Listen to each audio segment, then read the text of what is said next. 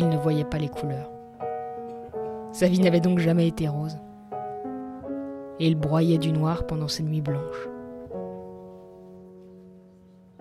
Un jour, ses cellules grises le lâchèrent et il se mit à rire jaune. Lui qui en avait vu de toutes les couleurs, ballotté par la vie, passait encore constamment du blanc au noir.